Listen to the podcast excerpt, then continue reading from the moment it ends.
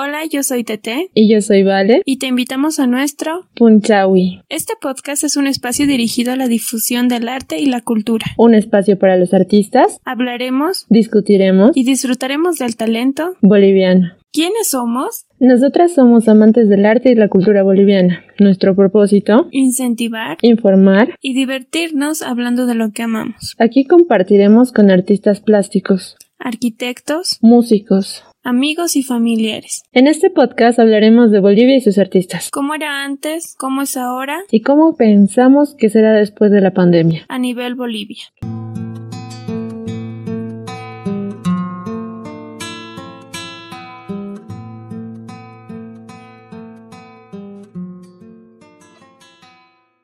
Hola a todos. Queríamos agradecerles a todos por el apoyo previo que hemos tenido este es nuestro primer podcast y queremos darles una pequeña explicación de por qué el otro ya no les aparece.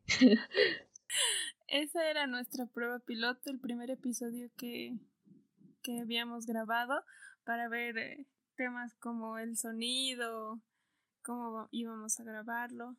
Pero aquí venimos mejoradas. Con todo el power. Exacto. La verdad es que sí. En la anterior queríamos ver qué, qué tipo de audiencia íbamos a tener con el podcast. Queríamos hacer algunos cuantos chequeos en las redes sociales y demás situaciones. Ahora, ahora sí, chicos, con todo. Sí, y bueno, eso no significa que el tema que, que vamos a abordar eh, en el podcast eh, no se vaya a volver a, a dar, sino que lo vamos a poner después. y más a fondo. Exacto. Ahora hoy venimos a hablar de... ¿De? ¿Qué toca? Vamos a hablarles del movimiento cultural. Exactamente.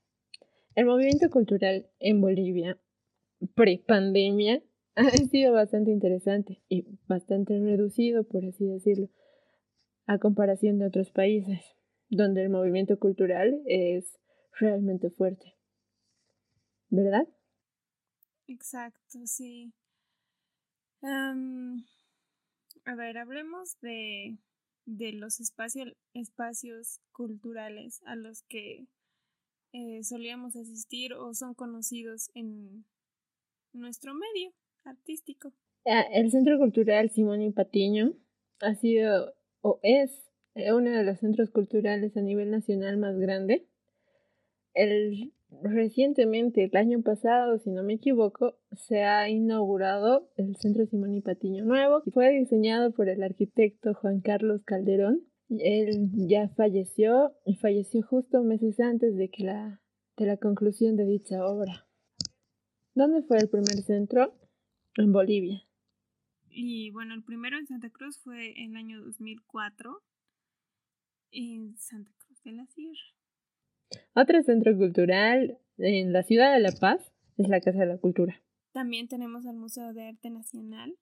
También tenemos la Academia Nacional de Bellas Artes. Hoy en día muchos de estos lugares ya no generan nada gracias a que bueno, nuestra situación actual es bastante diferente a la anterior.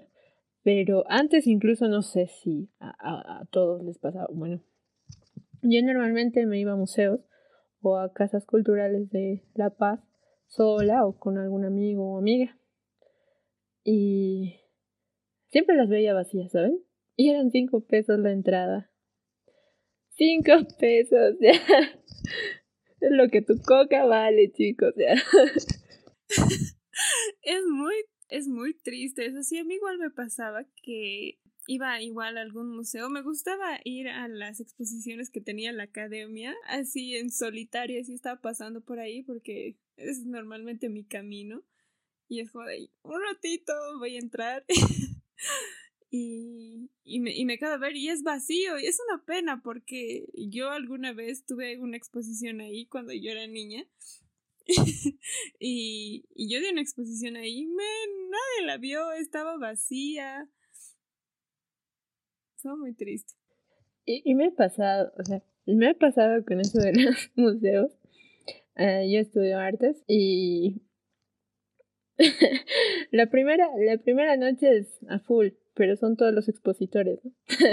Después las siguientes es vacío, puede ser dos, tres horas y ves pasar a una o dos, después a nadie más.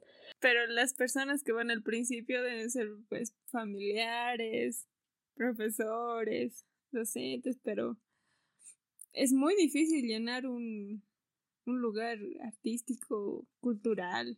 Si no fuera la noche de museos, creo que muchos no conocerían muchos de los centros culturales y son más de 19, 20. Exacto, son demasiados y si mal no me acuerdo la lista que te dan o que consigues para visitar los museos es una lista interminable de museos que hay que al final terminas viendo uno o dos por la fila. Sí, es verdad. Y esas exposiciones, incluso hay mejores exposiciones que en la noche de museos, en días que no pagos, digamos. Eh, no sé si alguien ha pasado por el Tamo Quirquincho alguna vez, pero en el Tamo Quirquincho las exposiciones son muy buenas. Muy buenas, mayoría de las veces, o eran antes de la pandemia.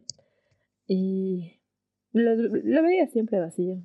Y incluso los museos, si no es en, en la noche de museos, nadie va a ver los museos. Yo recuerdo veces que me gusta mucho el museo de, uh, de folclore, de etnografía y folclore que tenemos. Y me gusta ir a veces ahí uno va a pensar. y, y no, normalmente lo ves vacíos o con turistas.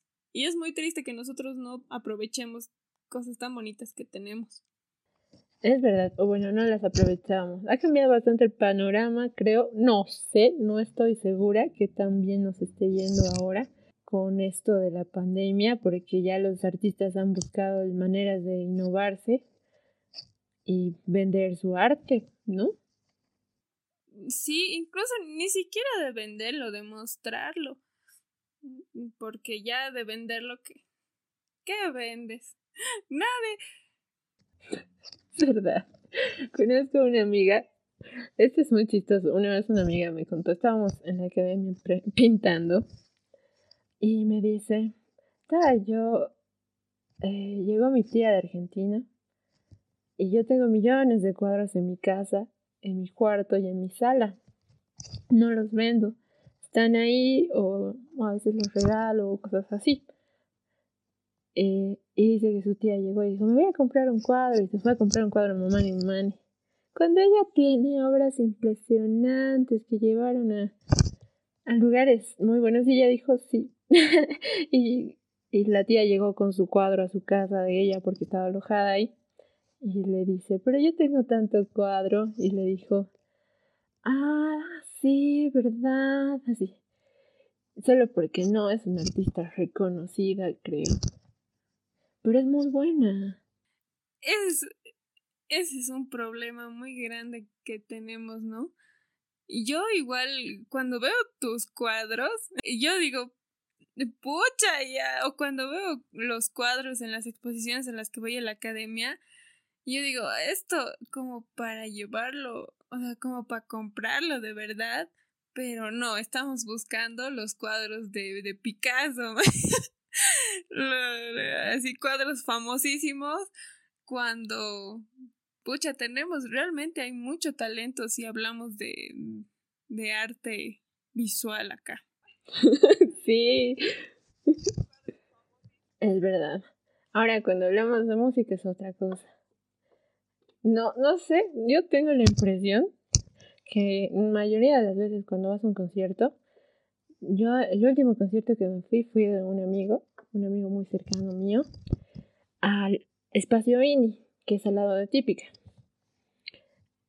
Y literal, éramos 10 personas dentro del concierto y otras 40 fumando afuera. Es una pena. O sea, por lo que yo he podido ver mi, mi corto conocimiento acerca del tema, pues incluso he visto memes de los mismos músicos en los que decían que no había diferencia entre el público que hay ahora y el público que hubo antes. Igual el Centro Sinfónico Nacional, Dios mío. Esos... He estudiado música desde muy chiquita, pero hasta este momento de mi vida no creo llegar a compararme a uno de los músicos que se presenta en el centro. Son muy buenos. Y los conciertos nunca están llenos. Es una pena. La, la verdad es que me da, me da mucha pena porque yo, sinceramente, nunca he ido al centro sinfónico. Eh, sí he visto que, que la publicidad de algunos conciertos, pero la verdad no he ido. Me siento muy mal por eso. Pero ya va en la lista de lo que voy a hacer después de la pandemia. Eso eh, me parece, me, me parece súper lindo. Ya tienes tu acompañante. Y tocando el tema otra vez de, de los músicos y, y todo. Cuando hay las, la, la feria del arte libre, que, que pues normalmente están ¿no? en, la, en la Plaza Baroa, en la Plaza del Bicentenario, en las torres, así. Y hay uno, uno pasa así haciéndose al interesante buscando manillitas. Porque la verdad es que venden cosas muy hermosas. Pero no, no se, se paran un ratito y escuchan a la gente que está tocando. y, y la gente pasa y están ahí tocando y nadie les da bola. Yo la verdad cuando paso creo que es lo que más voy a ver. Voy a escuchar la música porque hay que apoyar. Hay que apoyar. Nosotros nos tenemos que apoyar. ¿Qué creen ustedes? ¿Apoyar lo nuestro por apoyar o apoyar lo nuestro porque es bueno? ¿O qué crees tú, Tete? Bueno, hay situaciones en las que también pues me ha tocado algún dúo de chicas que canta pues no muy bonito, pero quién soy yo, yo canto horrible, ¿no? pero no sé, igual apoyar, o sea, al final te cuentas lo estás haciendo y y no es, no es para tocar solito, ¿no? Es para que te, te escuchen y aunque sea te digan que está feo, pero que te digan, que te escuchen. E-, ese es un tema bastante complejo porque yo como artista le tengo mucho, tú sabes, y mucha gente que me conoce, le tengo mucho, mucho pavor a mostrar lo que hago. Y creo que no soy la única, muchos de los artistas somos bastante retraídos y no les guardamos lo nuestro. Pero admiro bastante a las personas que los, lo hacen, porque dar ese paso, incluso para este mismo podcast, dar el paso de hacerlo nos ha costado un, un poquito. Sí, mucho. A mí, sinceramente, me ha costado mucho y eres testigo. Y una crisis existencial de tres días porque me costó mucho, mucho, mucho. Pero ya, aquí estamos, con todas las ganas del mundo. Imagínense lo que les pasa a los artistas. Tú como artista estudias o bien eres empírico, pero de una u otra manera mostrar tu arte ya es otra cosa. Hacerla en tu casa o para tu familia es una. Y hacerla para gente que no conoces, estar abierto a que te critiquen, ya es otra. Sí. Además que no hay que tocar el tema de que devaluamos mucho lo que hacemos en mi caso, yo sé que a muchos de los artistas les pasa eso que yo pinto algo y digo, sí, está, está bonito, sí, está bonito. Y yo me, me pongo a ver cosas en internet y digo, oh Dios, soy una, una basofia en esto, no puedo hacerlo. Me pasa. O sea, creo que el artista no vive sin su autodesprecio continuo. ¿Verdad? Creo que es cierto me han pasado, me sigue pasando, pero bueno. ¿Qué vamos a hacer, muchachos? Apoyemos lo nuestro, porque realmente hay cosas muy buenas, artistas que ya están saliendo de su zona de confort, están ya tratando de llegar a museos y demás cosas, y es un poco desalentador que la gente no vaya. Yo como artista plástico me gusta ir a conciertos de artistas que recién están surgiendo y me gustaría que pase lo mismo con mi sector. Exacto, o sea, si ya, ya de hecho te cuesta tanto salir para que o salgas y nadie te vea, nadie aprecie lo que haces, por más pequeño que sea. Se gastan 250 pesos para ir a ver una hora a Becky G, Bad Bunny, hasta Cochabamba en, no se puede gastar cinco pesitos para ir a ver una unas cuantas obritas por ahí. Es verdad, me como no apoyamos lo nuestro siendo tan barato y, y tan lindo porque hay bandas que yo la verdad me gustan mucho las bandas bolivianas porque son muy buenas, son muy buenas, tienen muy buenas letras, son pegajosas, o sea, tienen todo lo que tienen que tener. Ahora, ¿Qué tan fuerte lo has visto el movimiento cultural durante la pandemia? Sinceramente, yo lo vi bastante interesante. Sí, al final nos, nos hemos dado modos para, para difundir el arte y ha sido, ha sido muy bueno porque ha tenido más alcance de lo que tenía antes. Es verdad. Creo que años pasados, la noche de museos eh, era a nivel boliviano, pero este año he recibido bastantes comentarios de personas fuera de Bolivia. Y fue bastante interesante, ¿eh? Sí, eso, eso fue muy bueno. Eh, aunque la verdad, así, sinceramente, yo a las a los museos que entraba eh, no había mucha gente tampoco. Eso no sé. ¿Qué te puedo decir? La verdad, en, en muchos de, no sé si somos, entré al Mico Art Gallery y no vi la cantidad de gente que entraba. Pero llegado un momento he escuchado buenos comentarios fuera y dentro de Bolivia. Sí, sí fue, fue, efectivamente tuvo un buen alcance. Quizás en este, en este caso no tuvo tanto alcance como lo tenía el, el anterior año. Porque ya sabes, la acumulación de gente. Creo que es uno de los que eh, pues no sé, no sé, no ha sido, no ha cambiado, ha cambiado. La verdad, a ver, yo recuerdo que el año pasado estaba metida con un taburete en la Academia de Bellas Artes, así que no puedo decir nada porque no salí, pero años anteriores, antes de que estuve en la academia, igual estaba metida en museos como el Tamo Quirquincho o otros museos eh, haciendo arte. Así que no puedo decir mucho, no, no, muchos años nunca he sido espectadora, pero sí he visto llegar a mucha gente. También conozco personas que tomaban la noche de museos como excusa para irse a tomar. No va a ser algo que se va a negar. No, sí es el motivo principal. Pero bueno, son cosas que pasan. El arte será más apreciado algún día. ¿Será? No sé. Ahora queremos hablar de un tema bastante importante, Tete. Eh, como una pausa, eh, informar algo que igual nosotras eh, nos acabamos de enterar, es que vamos a tener una feria de libros el 30 de agosto. Va a ser virtual y va a haber muchos invitados, va a haber libros online, ventas, delivery de libros, Va a ser muy interesante que podamos participar de eso. La verdad es que sí, los, nosotras vamos a estar ahí presentes.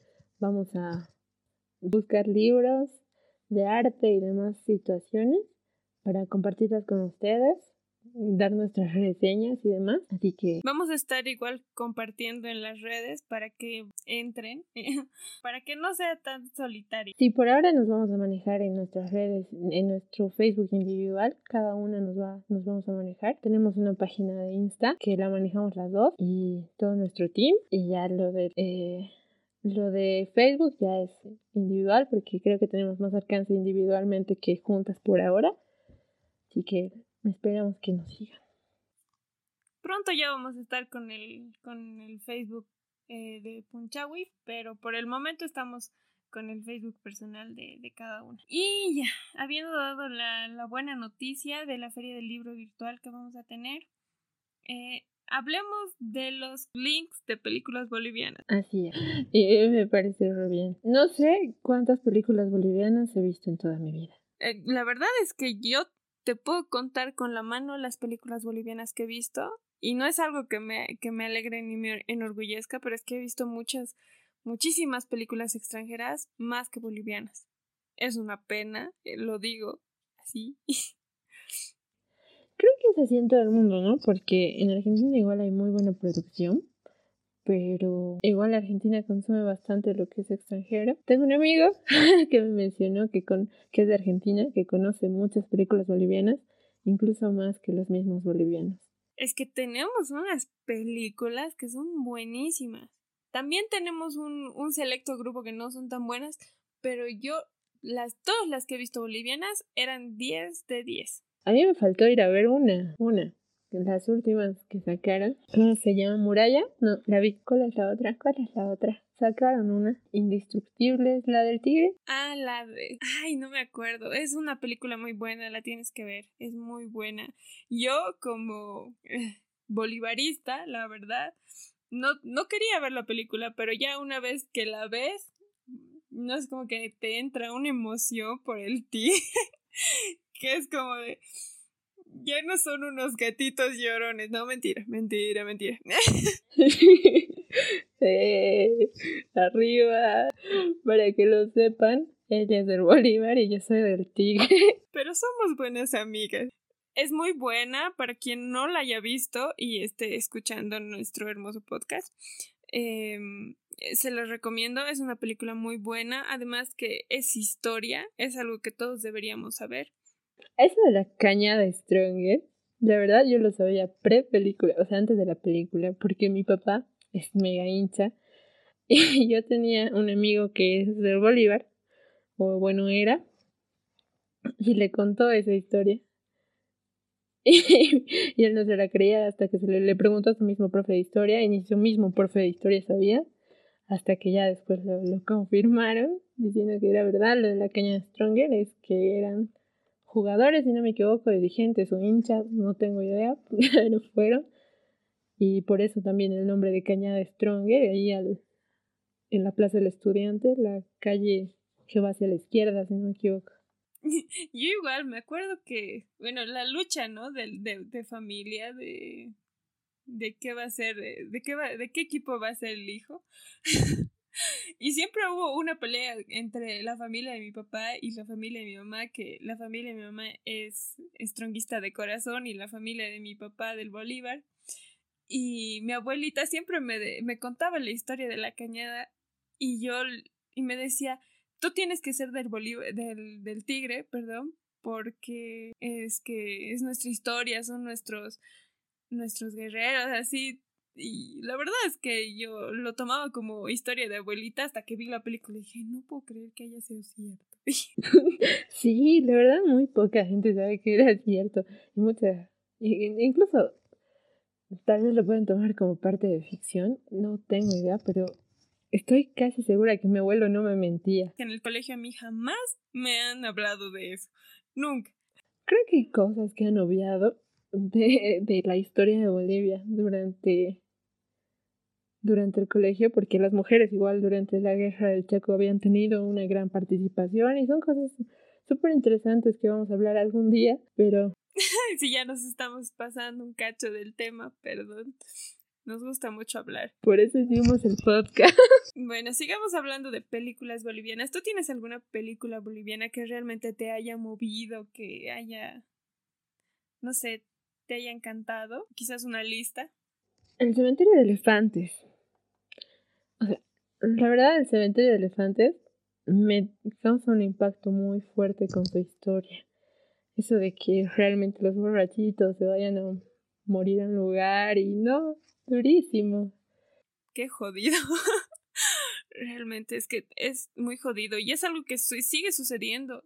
Y sigue sucediendo desde hace mucho tiempo. Yo creo que el boliviano o el cine boliviano normalmente trata de mostrar la realidad que hay dentro de este país. No sé si has visto Cena Quina. Es igual una buena peli, una muy buena peli. Eh, si yo te hablo de mis películas favoritas bolivianas, Los Andes no creen en Dios, eh, ocupa el primer puesto. es una peli es muy hermosa, es una película muy linda. Y hace poco eh, vi una película que la verdad me dejó, me dejó muy melancólica, que se llama La tonada del viento. Que sí, la verdad no sé si me estoy equivocando, pero es con el niño que, que sale en el video de que canta Sam Smith un video eh, acá en Bolivia. Eh, es, es, con, es con ese niño. Y, pero es una película súper linda, súper tierna. Que también se las recomiendo, es muy, muy bonita. Voy a verla. Definitivamente no la vi, la voy a ver. Totalmente familiar. sí, hay algunas películas. A mí no me dejaban ver Cementerio de Elefantes cuando era chiquita. A mí tampoco. me acuerdo que tenía 12 o 13 años y eran de no, tú no puedes ver. Creo que la vi cuando tenía 16, 17, cuando estaba un poco más culta y preparada psicológicamente para verla. Sí, yo, igual. La verdad es que yo la vi a escondidas. Me dijeron que no la podía ver y. no sé. Creo que a mis dos, así, de escondidas, agarré y, y lo vi. La verdad no la entendí mucho porque yo era chiquita. Pero ya después la volví a ver y ha sido un análisis muy interesante porque es una peli muy buena. Me parece genial. igual, si nosotras encontramos los links, igual les vamos a compartir todos los links y este va a ser una comunidad llena de arte boliviano, así que nos vamos a poner en plan exploración by Facebook, que ahí aparecieron muchísimos links. Apenas, apenas comenzó la cuarentena, recuerdo que mi face era de si quieres pasar la cuarentena, te dejo películas bolivianas y no sé qué, y aparecía un montón. Pues sí, ahora un tema del que quería, queríamos tocar ya desde el anterior podcast que hicimos. eh, salvemos a la cinemateca. no, ya hablando en serio, sí queremos que salvar la cinemateca. Eh, para mí es un tema que me da muchísima rabia. Sinceramente, es, me da mucha rabia que nadie vaya a la cinemateca. Es increíblemente barato, películas 10 de 10, y la gente prefiere ir a ver eh, películas comerciales al multi, al No digo que esté mal, pero quizás un poquito más de apoyo, un poco más de conciencia a lo que hacemos. Para mí la cinemateca significa mucho. no sé si eh, para ti o para otras personas. Yo desde chiquita, eh, mi papá no me llevaba al meca porque eso significaba como que un gasto más. Entonces él prefería llevarme a la cinemateca y veíamos porque tampoco es que solamente pasan películas bolivianas, ¿no? También pasan películas infantiles, películas que son famosas, normal, ¿no? Pero creo que lo que más, eh, las películas que más se ponen allí son, son bolivianas, son extranjeras que no, no encuentras en cualquier lado. Sí, es verdad. Es, es, los martes era gratis. los martes o miércoles era gratis ir a la cinemateca. Así que les dejamos con ese pequeño mensaje de cuando, cuando, cuando pase todo esto, dense un tiempito. No todo es el mega, no todo es el multi. O sea, yo sé que yo frecuento muchos lugares también, ¿no? Pero, no sé, dense un tiempito, apoyemos lo nuestro. No está mal. Es, es, además que es un lugar súper vacío. Las veces que yo he ido, he debido estar con otras dos personas ahí que, que estaban viendo la película conmigo. O sea, las salas y cada función son increíblemente vacías. Sí, es verdad. Igual me ha pasado, nos ha pasado con mis amigos, que solo haremos nosotros y, y no, no, no sé, no me parece que esté bueno. Ahora sí, vamos a pasar a qué crees que pase después de la cuarentena con la cultura en Bolivia. ¿Qué pasará? ¿Nos, nos olvidaremos otra vez mm, de lo que es el arte, la cultura? ¿Volveremos a nuestra vida problemática, llena de ocupaciones? ¿Se cerrará la cinemateca? Uno de los principales factores para que el arte en Bolivia no sea tan grande o tan reconocido internacional y mismamente nacional es que la gente no apoya porque no conoce. No sé qué piensas tú. Sí, no, no se apoya, eso ya es de hecho. Preferimos lo extranjero, preferimos porque yo sé que tampoco yo soy una, una persona que apoye 100%, ¿no? Pero sería lindo, es una utopía que, que que me quiero imaginar. Ahora, con mi suspiro del, en medio, ¿qué crees que pase después de la cuarentena con el movimiento cultural dentro de, de Bolivia, sobre todo La Paz? Eh, no lo sé, realmente no lo sé. Creo que estamos lejos de saber qué es lo que va a pasar después de esto, si eh, las cosas van a ser igual que antes. Eh, creo que ya sabemos todos de que no va a ser igual que antes, pero... Yo espero de que no, pero el otro día me estaba hablando con mi papá el factor económico nos va a afectar bastante. Sí, de hecho, de hecho me parece mal que el choque económico va a ser bastante fuerte. A ver cómo reaccionan los artistas, porque durante toda esta pandemia nos han dado un canastón con galletas y coca. El canastón. Ay, nos aman. no, fue impresionante saber de que el canastón que les tocaba, que nos tocaban los artistas, era Coca-Cola y galletas y aplausos. Exacto. O sea, a mí no me ha llegado un canastón, ¿no? Pero a los, a los artistas, los reconozco a los artistas que sí, pues me parece una falta de respeto. No vamos a tocar ese tema porque es un cacho más político. Sabemos que ha sido una falta de respeto para todos los artistas. Pero ya, esperemos que cuando cuando ya pase todo esto, eh, ayudemos a, e, económicamente. Los centros culturales van a estar por el suelo, entonces hay que apoyar en eso. Tenemos que pensar que todos los recursos de las alcaldías, de los gobiernos, han, han pasado directamente a todo a la lucha contra el COVID y es entendible es la, la prioridad es, el, es la salud, pero ahora como ciudadanos nos toca apoyarnos, creo. Como, no sé, muchos amigos han apoyado a, a, otros amigos que han abierto algún negocio porque papás o mamás han perdido trabajo, han abierto algunas otras cosas. Igual apoyemos al arte, la verdad no es muy caro ir a un museo. No, a veces los artistas realmente rematan sus obras a un precio de 100 pesos y son obras de mínimo mil. Tremendas obras de teatro que, que hay en la Casa de la Cultura. Es verdad, en la Casa de la Cultura, en el Teatro Municipal. han tratado de los artistas moverse virtualmente, pero creo que ha sido bastante difícil. Creo que parte de, de este, uno de los sectores más afectados es el turismo y la cultura. Supongo que el turismo va, apenas termina esta cuarentena, hasta nosotras tenemos planeadas, planeada la escapada. Unos, exacto. Creo que muchos, muchos sectores han, han resultado muy, muy afectados, pero es nuestro, nuestra obligación el que todo vuelva a la normalidad. Apoyar a los que a los que están comenzando desde cero, a los que están intentando introducirse de nuevo.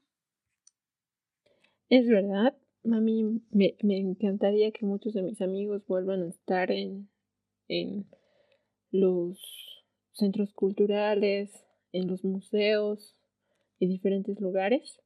Hay centros culturales que realmente se están moviendo muy fuerte por el arte, pero a veces veo sus videollamadas o a veces he entrado a videollamadas con, eh, de centros culturales, incluso hubo una videollamada este domingo de artistas en emergencia y son muy pocas personas. Así que, no sé muchachos, yo creo que hay que darle con todo. Después de la cuarentena no, no esperemos que el gobierno haga algo, no esperemos que alguien haga algo, nosotros haremos algo. Exacto. Ese es nuestro propósito, ¿no? Es uno de los más grandes objetivos que tiene este, este proyecto, este podcast, es incentivar a que se consuma nuestro arte. Agradecemos a todos los que hicieron posible este proyecto y a todos los que nos apoyan y nos comparten en las redes sociales. Eh, somos muy felices con este proyecto. Espero que realmente crezca. Nos vamos a esforzar y vamos a dar todo para darles una buena información.